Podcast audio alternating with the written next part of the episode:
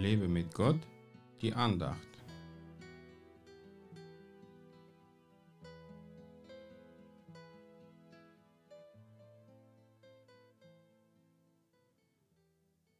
Der Herr hat gegeben, der Herr hat genommen, der Name des Herrn sei gepriesen.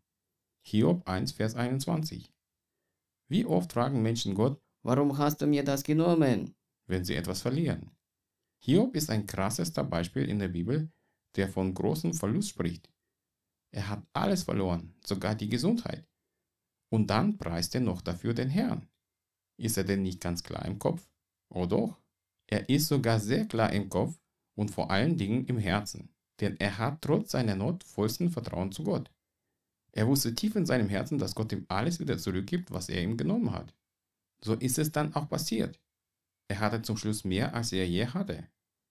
Wenn wir trotz Problemen, die wir haben, im Vertrauen zu Gott leben und sogar mutige Schritte wagen, werden wir meistens schief angeschaut und womöglich als Fanatiker oder sogar Hirnkranke bezeichnet.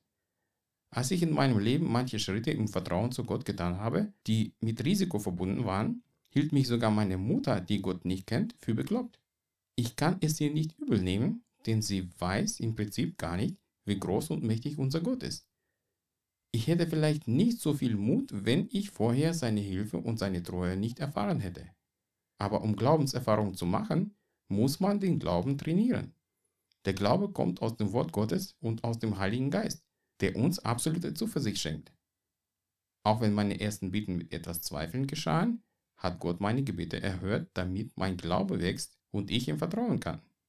Den Namen des Herrn in der tiefsten Not zu preisen, bringt Befreiung wie das Paulus im Gefängnis erlebt hat, als er in Ketten den Herrn gepriesen hat. Preise Gott trotz aller deiner Probleme und Sorgen. Lass ihn dein Helfer sein. Gott segne dich. Mehr Andachten findest du unter www.lebemitgott.de. Ich freue mich auf deinen Besuch.